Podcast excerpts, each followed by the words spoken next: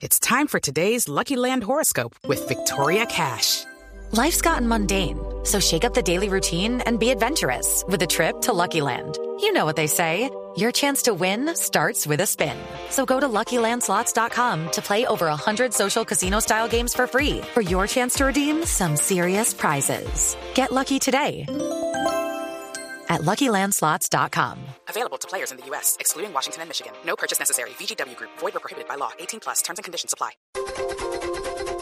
3 de la tarde, 31 minutos, actualizamos las noticias en Blue Radio. Un grupo interinstitucional conformado por los Ministerios de Agricultura, Defensa, la DIAN, la Policía Nacional, la Policía Fiscal y autoridades aduaneras y judiciales acelerará el proceso para recuperar gremios agropecuarios y así fortalecer la lucha contra el contrabando y ganado y alimentos en las zonas fronterizas de Venezuela y Ecuador.